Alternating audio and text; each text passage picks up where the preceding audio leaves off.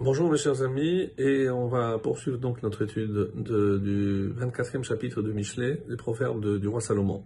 On, a vu hier euh, justement l'importance de ne pas s'en prendre à un tzaddik, parce que finalement, forcément, on paiera.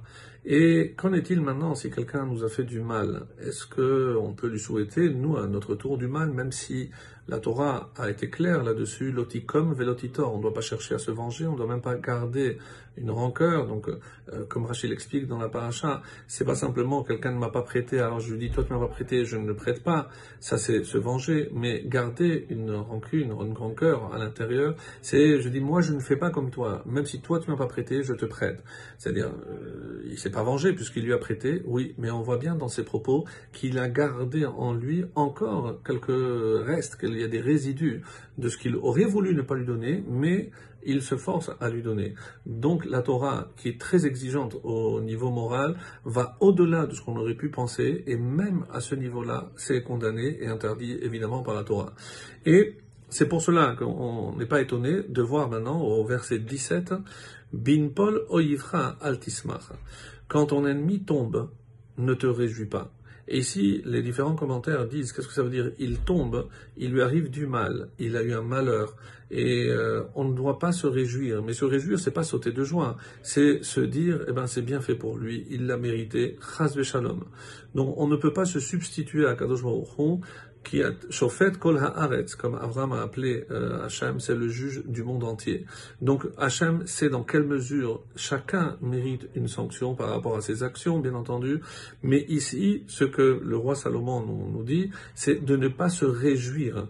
On aurait eu des raisons de le faire. Voilà, il est arrivé, mais finalement, il a eu ce qu'il méritait. Non, on n'a pas le droit. Bin Paul oivra, et c'est pour ça qu'on nous dit à quel point ici la madrega musarid kvora, le, niveau d'exigence morale est extrêmement important, et comme euh, entre Beyachassim Sheben Adam Lachavero, nous dit ici le commentaire, c'est tout ce qui touche les relations entre l'homme et son prochain.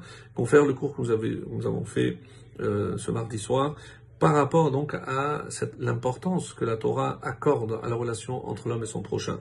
Et pas simplement ça, la Sotra Adam comme Velito, et la Sheaf Asur l'Ismoar. Donc comme je l'ai dit, donc c'est pas simplement comme la Torah nous l'a dit déjà dans Vaikra, dans le Pasha de Kedoshim, verset, chapitre Yutet, le verset 17 et 18. Donc c'est pas simplement de ne pas chercher à se venger, mais ne pas se réjouir l'Ismoar Betzara Sheba Alav. Et comme euh, évidemment c'est pas moi qui l'ai fait, c'est pas moi qui cherchais à le venger, mais quand j'ai appris qu'il lui est arrivé ceci, je me suis réjoui. Ça, c'est interdit. Et au al yagel libera. Et lorsqu'il s'effondrera, que ton cœur n'exulte pas. Donc euh, il insiste, puisque c'est une répétition. Donc euh, même pourquoi ici dans ton cœur, c'est pas que je vais dire ah bien fait pour lui, mais au fond, à l'intérieur, dans mon cœur, et Dieu est capable, est capable bien sûr de sonder les cœurs de l'homme, donc Dieu se rend compte que oh, dans ton cœur, tu, tu t'es oui réjoui, même si tu ne l'as pas montré à l'extérieur. Donc attention, c'est se travailler de telle façon que non seulement on ne souhaite pas du mal à ceux qui nous ont fait du mal, mais on ne doit pas le se réjouir, même intérieurement, s'il leur arrive quelque chose de mal. Et enfin, le verset 18, Yutred, Pen ire Hashem et pourquoi je, même, au, même si, euh, voilà, ben, je suis content, euh, je, pense, je pense que véritablement il a mérité cette punition. Et s'il est arrivé, c'est que Hachem l'a sanctionné. Donc, pourquoi? Penir et Hachem verra Benav, de peur que Hachem ne le voie et que cela ne soit mal à ses yeux. Qu'est-ce qui est mal à ses yeux? Le fait que toi tu te réjouisses.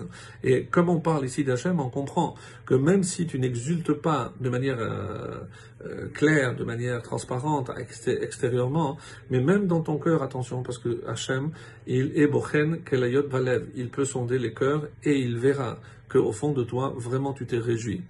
Veheshiv, et là c'est encore plus grave, Veheshiv meralav apo, et qu'il ne détourne euh, loin de lui sa colère. Alors loin de lui, c'est peut-être hein, le méchant, C'est-à-dire tout ce que Hachem a envoyé parce qu'il pensait que ce méchant méritait, mais le fait que toi tu te réjouisses, eh ben Hachem va détourner cette colère justement et va la tourner vers toi. Donc attention, et on a un exemple flagrant dans la Torah où même lorsque les Égyptiens, après 210, 210 ans d'esclavage, lorsqu'on les a vus plonger et se noyer, eh ben, même les malachim ont voulu, comme le rapporte le Midrash, ils ont voulu entonner un chant, Hachem dit quoi? Ben, c'est Yadai.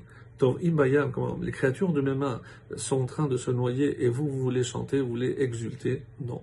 A même ce qui, si Hachem l'a permis, c'est parce qu'il méritait. Mais toi, tu n'as pas le droit de chanter, tu n'as pas le droit de montrer ta joie du malheur de l'autre. Qu'on soit toujours à la hauteur, Bezrat Hachem, on vous souhaite une excellente journée.